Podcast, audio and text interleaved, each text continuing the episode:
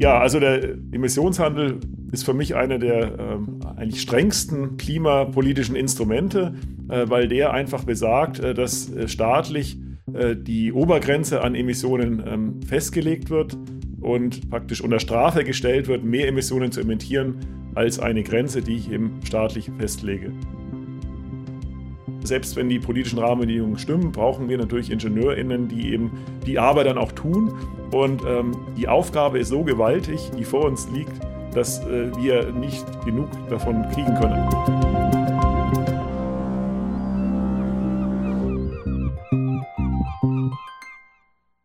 Moin, moin, liebe Zuhörer und Zuhörerinnen. Willkommen bei Nebelhorn, dem Podcast der Scientists for Future Hamburg. Heute begrüße ich Andreas Lutschak, Professor für erneuerbare Energien an der FH in Kiel. Hallo Andreas.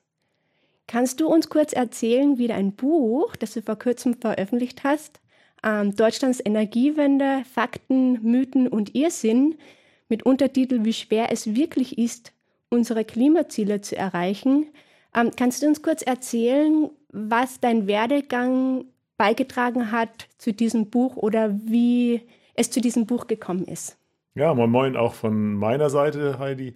Ja, im Rahmen meines Studiums oder ja, besser gesagt meiner Vorlesungen habe ich mich natürlich sehr viel äh, mit der Energiewende beschäftigen müssen und ähm, habe dadurch auch immer wieder viele Studien darüber gelesen, auch viel darüber, was eben in den Medien auch darüber berichtet wird und bin dann immer in Diskussionen verstrickt gewesen, auch mit meiner Familie und mit Freunden und Freundinnen und da hat sich das so ein bisschen herauskristallisiert, dass ähm, ich vielleicht das alles, was ich so aufschnappe, äh, mal in ein Buch schreibe und damit so ein bisschen die Brücke schlage zwischen ähm, dieser wissenschaftlichen Arbeit, ähm, wo man Studien schreibt, die eben für äh, Wissenschaftler eigentlich gedacht sind und eben der Öffentlichkeit einfach so ein bisschen die Erkenntnisse, die mir äh, so entgegengeflogen sind, dann ähm, mal eben zu Papier bringen und damit eben vielleicht auch dazu beitrage, dass eben äh, die Weichen in die richtige Richtung gestellt werden ähm, zur Erreichen der Klimaneutralität. Mhm. Da möchte ich kurz einen Exkurs in deine persönliche Geschichte machen. Du hast ja einen sehr interessanten Werdegang, äh, hast mit Photovoltaikanlagen gearbeitet, du warst bei Siemens beschäftigt lange Zeit. Was hast du da mitgenommen, das auch zu dem Buch beigetragen hat? Also deine Erfahrungen in der Wirtschaft und in deinem Physikstudium? Ja, also im Physikstudium ähm, habe ich Dinge gelernt, äh, die ich dann meistens eben nicht direkt eigentlich verwenden konnte in den Dingen, die ich jetzt mache, äh, sondern eher indirekt, dass ich dort eben gelernt habe, ähm, überhaupt mich mit äh, Fakten, mit Zahlen auseinanderzusetzen, auch mit komplizierten Dingen, mich schnell in neue Dinge einzuarbeiten ähm, und eben auch keine Angst zu haben eben vor äh, neuen Themen, die man eben erstmal nicht versteht. Dann ähm, bei Siemens hat man eben sehr viel gelernt, ähm, was das Thema Wirtschaftlichkeit bedeutet, äh, so ein bisschen, was, was muss passieren, damit die Wirtschaft erneuerbare Energien ausbaut und was kann die Politik da machen oder was kann sie richtig oder falsch machen. Also es hat eben äh, enorm Einfluss gehabt darauf, äh, was Siemens eben gemacht oder nicht gemacht hat. Ja, spannend. Also Deutschlands Energiewende, ein großes Thema. Äh, dann würde ich gleich da eintauchen. Was denkst du sind die großen Blöcke, die wirklich zur Energiewende beitragen, im Gegensatz zum zum Beispiel, na, ändere mal dein persönliches Verhalten und verwende eine andere Glühbirne? Ja, also erstmal äh, muss man sich überlegen, was äh, verursacht Treibhausgase und ähm, da gibt es eben den Bereich Landwirtschaft. Da bin ich jetzt nicht so Spezialist drin, beschäftige mich nur am Rande, äh, ist aber auch ein wichtiger Sektor. Der zweite große Bereich ist der Energiesektor und den kann man wiederum unterteilen in das Thema Stromerzeugung, in das Thema Mobilität äh, und das Thema Wärmeerzeugung. Und bei der Wärmeerzeugung gibt es eben auch nochmal so zwei Teile. Die eine ist eben äh, Wärme äh, für Gebäude, Gebäudeheizung und der andere eben äh, Wärme für industrielle Prozesse. das sind alles Dinge, die eben momentan mit fossilen ja, Brenntreibstoffen betrieben werden und ähm, was eben zukünftig klimaneutral sein muss. Mhm. Ein großer Bereich für dich ist ja hier der Emissionshandel. Möchtest du vielleicht über den kurz sagen, was du denkst, dass hier wichtig ist und was es mit dem Wasserbetteffekt auf sich hat und warum es wichtig ist, sektorübergreifend zu denken? Ja, also der Emissionshandel ist für mich einer der äh, eigentlich strengsten klimapolitischen Instrumente, äh, weil der einfach besagt, äh, dass äh, staatlich äh, die Obergrenze an Emissionen ähm, festgelegt wird und praktisch unter Strafe gestellt wird, mehr Emissionen zu emittieren als eine Grenze, die ich eben staatlich festlege. Und damit kann ich eben wirklich ganz von oben, von, staatlicher Seite aus, die Reduktion der Emissionen festschreiben, ähm, ohne im Einzelnen vorzuschreiben, wie das dann passiert. Das ist eben also eine sehr effektive äh, Möglichkeit und äh, ist natürlich dann auch nur dann effektiv, wenn ich das ähm, eben sektorenübergreifend mache, dass ich einfach sage, dem Klima ist es egal, wo CO2 oder wo Treibhausgase eingespart werden. Es geht um die Summe. Deswegen äh, Gesamtmenge der Treibhausgase äh, muss, sollte eben staatlich festgelegt werden ähm, über Emissionsrechte äh, den Leuten oder den BürgerInnen äh, und der Industrie zur Verfügung gestellt werden und ähm, diese Menge eben immer weiter reduziert werden. Das führt aber dann eben auch dazu, ähm, dass wenn es eben auf europäischer Ebene passiert, auf Weltebene geht es ja leider noch nicht. Es gibt eben keine Weltklimapolitik, noch nicht in dem Sinne. Aber auf europäischer Ebene gibt es ja zum Teil schon einen Emissionshandel. Und äh, wenn, wenn dieses effektive Instrument wirkt, dann bringt es eben auch nichts, wenn einzelne Länder, so wie Deutschland, nationale Maßnahmen krampfhaft versuchen umzusetzen. Ähm, denn äh, wenn in einem Land dann auf einmal weniger Emissionen emittiert werden, werden dann gleichzeitig in einem anderen Land in der EU mehr Emissionen emittiert. Ähm, weil ja eben die Gesamtzahl an Emissionsrechten eben gesteuert wird und ja, zum Beispiel der Kohleausstieg, ein ordnungsrechtlich angeordneter Kohleausstieg in Deutschland, ähm, würde ja erstmal sehr viel Emissionszertifikate frei werden lassen, die dann eben direkt von anderen Ländern in der EU genutzt werden und äh, emissionsmäßig auf EU-Ebene passiert dann erstmal gar nichts. Ähm, von daher äh, ist das eigentlich ein sehr ineffizientes äh, Instrument und eher ein Symbol als das, was jetzt ähm, auf EU-Ebene wirklich Emissionen senkt. Also das nennt man dann den Wasserbetteffekt, wenn das woanders äh, aufgekauft wird und dort verwendet wird sozusagen. Genau, Wasserbetteffekt heißt da irgendjemand drückt an einer Seite in das Bett und dafür wölbt es sich an der anderen Stelle weiter heraus. Ja, und ja. Ähm, das ist eben im Emissionshandel genau der Fall, äh, wenn ich das eben auf Nationenebene dann äh, runterbreche und, und nationale Maßnahmen einführe. Und ähm, ja, im Stromsektor habe ich schon einen funktionierenden Emissionshandel. Äh, von daher ist es eigentlich unsinnig, ordnungsrechtlich da nationale Maßnahmen äh, durchzusetzen. Mhm. Denkst du, dass die Art und Weise, wie Strom gehandelt wird, beeinflusst, wie CO2 gehandelt wird? Wird das umgesetzt?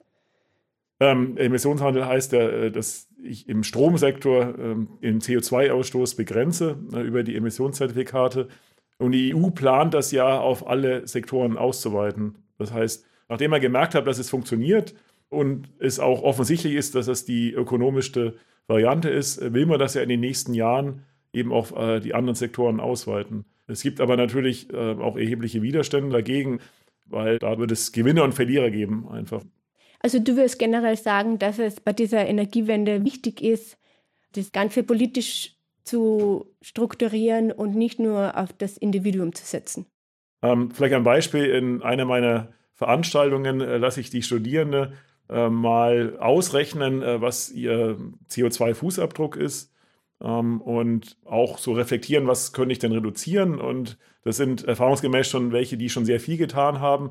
Und äh, die kommen dann tatsächlich auf unterdurchschnittliche Werte, aber die sind immer noch ähm, im Prinzip deutlich höher als das, wo ich hin will. Äh, also der Durchschnitt in Deutschland liegt vielleicht so bei 10 Tonnen pro Kopf und die Besten kommen auf 5 Tonnen. Das sind schon Vegetarier, die nie fliegen. Unter 5 Tonnen kommt eigentlich keiner. Also das schafft man einfach nicht. Und daran sieht man, äh, durch individuelles Verhalten kann man einiges bewirken, aber eben nicht die Klimaneutralität erreichen. Und das nächste ist, es machen nur diejenigen, die halt überzeugt sind. Und wir schaffen das ja nur, wenn es wirklich alle machen oder so gut wie alle. Und das schafft man dann eben nicht mit freiwilligen Verhaltensänderungen, sondern das kann dann nur politisch äh, über die Rahmenbedingungen erfolgen, dass eben Treibhausgase tatsächlich rationiert werden ähm, im Rahmen des Emissionshandels. Aber damit so eine politische Entscheidung eben wirklich kommt, braucht es natürlich die Unterstützung aus der Gesellschaft. Ne? Und da kann man wieder was tun, ähm, auch im Kleinen, durch das Wahlverhalten, ähm, durch Gespräche. Und das ist eben die Möglichkeit oder durch den eigenen Studiengang, den man sich aussucht. Da möchte ich kurz auf deine Studierenden zu sprechen kommen. Also wir sind ja hier an der Fachhochschule Kiel Und hier gibt es äh, interessante Studiengänge. Also das eine ist ja erneuerbare Offshore-Energien und das andere ist Wirtschaftsingenieur mit Vertiefung nachhaltige Energiesysteme.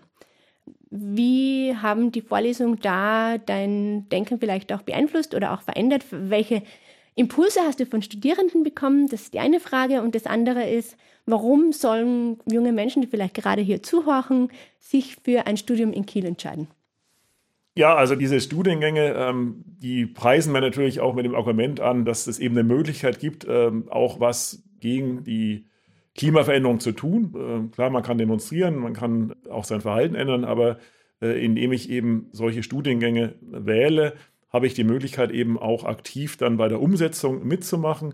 Denn am Ende, selbst wenn die politischen Rahmenbedingungen stimmen, brauchen wir natürlich IngenieurInnen, die eben die Arbeit dann auch tun. Und ähm, die Aufgabe ist so gewaltig, die vor uns liegt, dass äh, wir nicht genug davon kriegen können. Also je mehr Leute das studieren, desto eher haben wir eine Chance, das auch in kurzer Zeit zu schaffen. Und ähm, man wird sich noch wundern, wie viel man davon noch brauchen wird, wenn wirklich die Ziele umgesetzt werden. Ja, von den Impulsen her, die man so bekommt, ist natürlich schon auch die Sache, dass, dass ich höre, wie, wie schwer sich die Einzelnen tun, wenn ich mal so rumfrage, was sind sie zu bereit, vielleicht auch zu verzichten auf Flugreisen, ähm, dass da schon auch Skepsis ist, ähm, das durchzusetzen. Aber was ich eben auch höre, ist, dass sie sagen, ähm, wenn es eine allgemeine Regel gäbe oder wenn es allen für alle teurer wäre, also wenn es eben nicht mehr auf dieser Freiwilligkeit beruht, dann wäre man eher bereit, auch sein Verhalten zu ändern. Aber man hat sich so ein bisschen daran gewöhnt, dass alles so günstig ist, dass Energie günstig ist, dass Fliegen günstig ist. Und ähm, ja, die wundern sich immer so ein bisschen, wenn ich aus meiner Kindheit erzähle, aus den 70er Jahren, als eben zum Beispiel Fliegen ein absolutes Luxusgut war und man sich nur alle paar Jahre mal gegönnt hat. Dann möchte ich noch auf eine andere Aktion in Kiel zurückkommen. Das ist Rent a Scientist. Da hast du jetzt auch zweimal mitgemacht. Äh, was passiert da und warum glaubst du, dass das für andere Städte oder Regionen Deutschland auch eine interessante Aktion wäre? Ja, Rent a Scientist ist eine ganz tolle Aktion der Stadt Kiel, bei der es darum geht, dass Schulen sich quasi ähm, Professoren, Professorinnen mieten können für ein, zwei Schulstunden. Und ähm, es ist so, dass praktisch so ein Aufruf von der Stadt Kiel eben an die Hochschulen, an die Universität äh, hier in Kiel versendet wurde und äh, Freiwillige dann eben Themen anbieten durften. Und die Schulen konnten sich dann ein Thema aussuchen und gesagt, hier, hier für meine Schule möchte ich eben zum Thema Energiewende mal was hören. Und ähm, da haben sich eben zwei Schulen beworben für mich, also äh, nee, drei sogar. Äh, und dann konnte ich eben dreimal äh, in verschiedenen Schulen etwas über die Energiewende erzählen. Äh, Im Prinzip das, worüber wir jetzt hier auch reden. Und ähm, gibt natürlich auch andere Themen aus ganz anderen Bereichen ja, es ist einfach äh, wichtig, dass wir unseren Elfenbeinturm so ein bisschen verlassen auch und ähm, nicht nur so in unserer Blase hier forschen, sondern gerade äh, beim Thema Energiewende sieht man ja, dass das Entscheidende jetzt tatsächlich nicht die Technik ist, äh, sondern dass wir die Gesellschaft mitnehmen und äh, die Gesellschaft versteht, äh, welche Aufgaben vor uns liegen und eben dann auch Verständnis hat eben auch für vielleicht auch härtere Maßnahmen, die dann getroffen werden müssen. Und dazu muss man eben die groben Zusammenhänge verstehen. Und ähm, da fehlt so ein bisschen auch an der Wissenschaftskommunikation momentan. Mhm. Ja, da gibt es ja in Kiel noch eine interessante Aktion, die nennt sich Spätschicht trifft Wissenschaft. Kannst du das auch noch kurz vorstellen? Finde ich auch sehr spannend. Ja, es gibt hier einmal im Monat so die Möglichkeit, am Freitag in, in so einer sehr schönen Einkaufsstraße in Kiel bis 10 Uhr einzukaufen. Und jedes halbe Jahr kann man in diesem Rahmen dann als Wissenschaftler über ein beliebiges Thema was erzählen. Man geht dann in so ein Geschäft rein, was vielleicht auch zu diesem Thema passt. Äh, so eine Viertelstunde ist das und erzählt dann eben über sein Thema und es ist dann mehrfach hintereinander, sodass dann die Leute, die da äh, spazieren gehen und einkaufen, sich so raussuchen können, ach, ich höre mal das Thema an, höre mal das Thema an. Da kann man so verschiedene Sachen reinschnuppern. Und ähm, das ist eben eine ganz tolle Atmosphäre, weil das mal eben nicht im Hörsaal stattfindet, nicht in der Schule, nicht in der Arbeitswelt, sondern wirklich so quasi im Freizeit-Einkaufsbereich und da wirklich mal an den Leuten dran zu sein und auch so die Reaktionen direkt mitzubekommen. Macht auch wirklich Spaß. Und das wird ja alles gemacht, um das Verständnis in der Bevölkerung für drastischere Maßnahmen zu wecken. Hier möchte ich kurz zu dem Thema Corona kommen. Das hast du ja auch im Buch noch angeschnitten, ganz zum Ende. Also das Buch ist sehr aktuell, kann ich wirklich empfehlen. Also da sagst du, was lernen wir aus der Corona-Krise in Bezug auf Energiewende? Ja, die Corona-Krise hat ja gezeigt, dass es äh, doch eben auch sinnvoll ist, auf die Wissenschaft zu hören, äh, dass auch gewisse Vorhersagen der Wissenschaft eben auch eintreten. Und was wir auch gelernt haben, ist, äh, dass die Bevölkerung durchaus bereit ist, auch harte Maßnahmen zu ertragen, wenn sie verstehen, warum sie das tun und wenn sie eben den Nutzen dieser Maßnahme verstehen. Umgekehrt, wenn sie den Nutzen nicht verstehen, dann werden die Maßnahmen eben nicht umgesetzt und es gibt eben große Proteste. Also das ist eben mal eine Sache, die man lernen kann, die positiv ist. Was mich negativ, sagen wir mal, überrascht hat, oder vielleicht nicht überrascht, vielleicht war das zu erwarten, dass sich ähm, die Politik dann doch eben auch sträubt, manchmal auf die Wissenschaft zu hören. Wenn man sich überlegt, im Sommer hat die Wissenschaft ja schon auch die vierte Welle vorhergesagt und hat angemahnt, wir müssen uns darauf vorbereiten, äh, wir müssen Maßnahmen ergreifen. Das wären halt alles unpopuläre Dinge gewesen, weil im Sommer war ja alles so wunderschön, die Bundestagswahl stand an und da hat die Politik eben gesagt, ähm, nee, das brauchen wir jetzt nicht. Und jetzt ein halbes Jahr später äh, haben wir den Salat, muss man ja sagen. Man hätte die Auswirkungen nicht ganz vermeiden, aber verringern können, wenn man rechtzeitig gehandelt hätte. Und ähm, da ging es jetzt um ein halbes Jahr vorauszudenken. Und es ging um Folgen, die uns unmittelbar betreffen. Da ist die Politik eben ja zum Teil gescheitert. Und da wächst dann schon meine Skepsis, ob die Politik so weit ist, dies für den Klimawandel eben mal länger als ein halbes Jahr vorauszusehen und eben wirklich dann auch mal vorausschauender zu handeln. Und ob sie den Mut hat, unpopuläre Maßnahmen zu treffen, äh, wo der Nutzen dann erst in 30, 40 Jahren wirklich sichtbar wird. Und wo die Auswirkungen auch oft Deutschland eher weniger betreffen, sondern ein globales Denken notwendig ist. Genau, also Corona hat ja noch den motivierenden Faktor, dass die Maßnahmen, die wir hier treffen, uns direkt zugutekommen. Beim Klimawandel haben wir ein globales Problem. Ähm, da geht es eben darum, dass äh, wir solidarisch sein müssen, dass jedes Land seinen Beitrag liefern muss und dass jetzt die eine Tonne CO2, die ich hier in Deutschland vermeide, dass ich jetzt nicht direkt den Nutzen hier spüre, aber ich muss es trotzdem tun. Ähm, letztendlich, wenn jeder so denkt, äh, das bringt ja gar nichts oder was, was bringt es denn mir, dann wird der Schaden eben für die ganze Welt eben sehr, sehr groß sein. Und ähm, das ist eben auch eine gewisse Frage der Moral und Ethik, ähm, ob man eben äh, da auch Dinge tut, äh, die einem eben nicht, äh, die anderen Leuten eben stärker zugutekommen ähm, als für einen selbst. Äh, wobei der Nutzen für Deutschland natürlich auch ähm, extrem groß sein wird. Also wir haben ja gerade gesagt, dass es eine, man muss eine globale Perspektive haben auf das Thema. Aber nochmal zurück ähm, auf nationaler Ebene. Was kostet uns eigentlich diese Energiewende? Und wie dein Untertitel beim Buch lautet, wie schwer es wirklich ist, unsere Klimaziele zu erreichen. Was sind deine Prognosen? Wie denkst du, dass sich das entwickeln wird, auch in, auf finanzieller Hinsicht? Und welche Art von Geschichten werden wir brauchen. Also soll es eher sein, ja, das ist ja alles, kann man ja alles äh, schön machen, ein bisschen Radfahren. Oder glaubst du, dass man wirklich hart durchgreifen muss und sagen muss, okay, Verzicht ist notwendig und da kann man nicht einfach nur schöne Geschichten draus machen? Ja, also die äh, klimaneutrale Energie ist definitiv in Summe teurer als fossile Energie. Es ist einfach viel teurer, Wärme aus Wasserstoff zu erzeugen, der wiederum mit teuren Elektrolyseuren aus teuer gebauten ähm, Solar- und Windkraftwerken gewonnen wird, als einfach ein Loch zu bohren in der Erde. Da sprudelt dann Öl und Gas raus und das ist dann schon fast verwendungsfertig. Ähm, es wird auf jeden Fall teurer sein, ähm, diese klimaneutrale Energie herzustellen, ähm, aber natürlich auf lange Sicht billiger als äh, diese scheinbar billige fossile Energie zu nutzen, weil natürlich die langfristigen Schäden enorm sind von fossiler Energie. Da gibt es ja genug Studien. Das heißt, äh, diese teure klimaneutrale Energie ist am Ende doch billiger als die fossile Energie, aber sie ist nun mal teurer als die günstige fossile Energie der Vergangenheit, wo wir eben diese Spätfolgen nicht eingerechnet haben. Also man muss einfach äh, realistisch sein und sagen, ähm, Energie wird teurer werden. Alles, was mit Energie zu tun hat, eben dann auch äh, Thema Methan, ähm, auch Fleisch wird teurer werden müssen, wenn wir die Klimaziele einhalten wollen. Und ähm, ja, das führt dann erstmal dazu, dass ich bestimmte Verhaltensweisen ähm, mir nicht mehr so oft leisten kann wie bisher. Das heißt, gerade äh, ja, ärmere Familien, die jetzt vielleicht noch einmal im Jahr in den Urlaub fliegen können, die werden sich dann vielleicht nicht mehr so leisten können, wenn äh, der klimaneutrale Treibstoff äh, auf einmal doppelt so teuer ist. Es ist immer noch möglich, äh, klimaneutral äh, auch zu fliegen. Ähm, zukünftig technisch ist das nicht das Problem. Aber es ist eben nicht zum Nulltarif möglich und deswegen ähm, muss man eben doch bestimmte Dinge zwangsweise, weil man sich eben nicht leisten kann, weniger tun.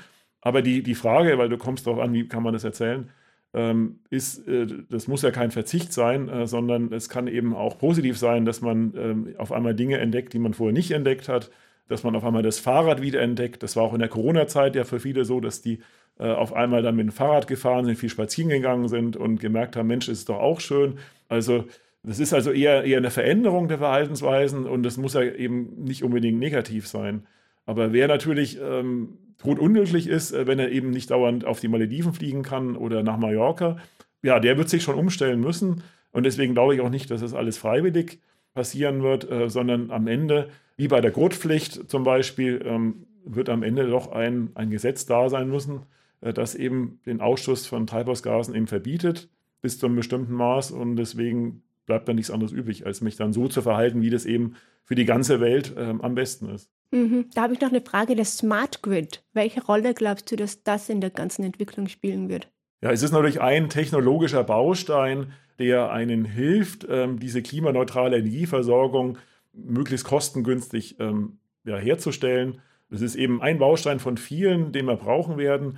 Ähm, aber es ist natürlich nicht ein Allheilmittel. Also beim Smart Grid geht es ja auch grundsätzlich darum, so ein bisschen Energie und Verbrauch auszugleichen. Und äh, wenn wir sehr viel Wind- und Solarenergie haben, dann haben wir eben das Problem, dass die Erzeugung nicht unbedingt mit dem Verbrauch automatisch übereinstimmt. Deswegen brauchen wir ja dann irgendwann auch äh, Speichertechnologien. Aber das Smart Grid kann eben die Menge an Speichern oder auch an Netzausbau reduzieren. Und damit ist es eben eine ökonomische Optimierung.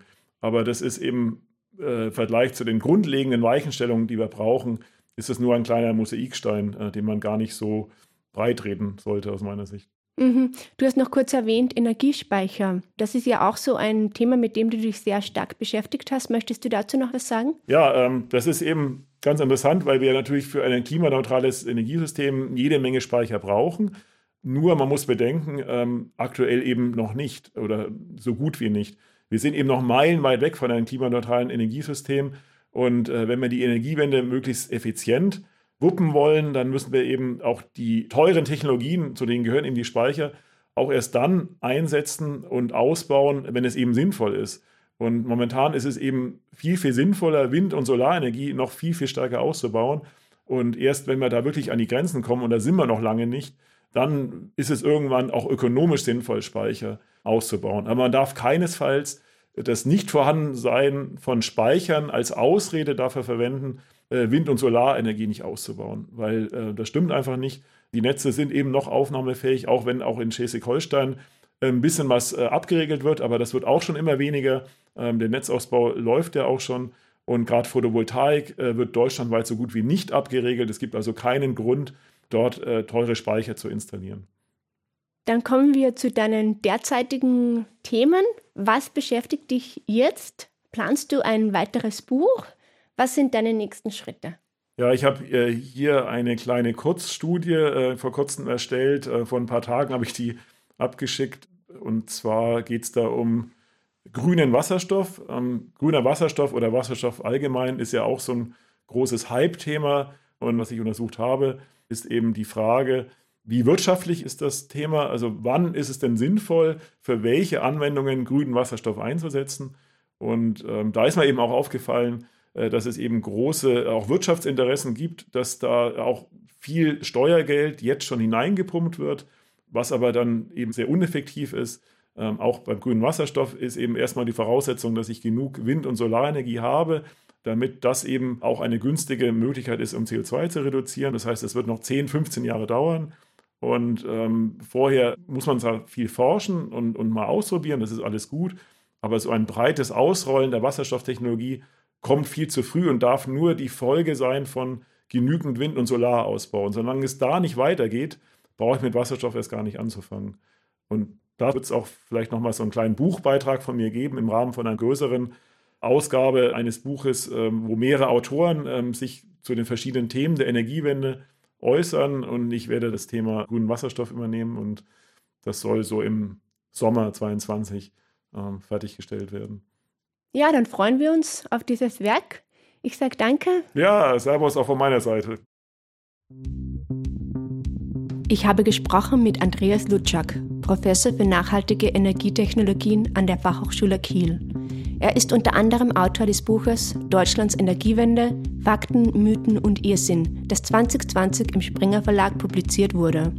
Wenn ihr weitere Informationen zu Andreas Arbeit, zu FH Kiel und zum Thema Klimakommunikation sucht, folgt gern den Links in unseren Show Notes. Das war's für heute. Servus, bis zum nächsten Mal. Wir, das Podcast-Team, wünschen euch alles Gute für 2022.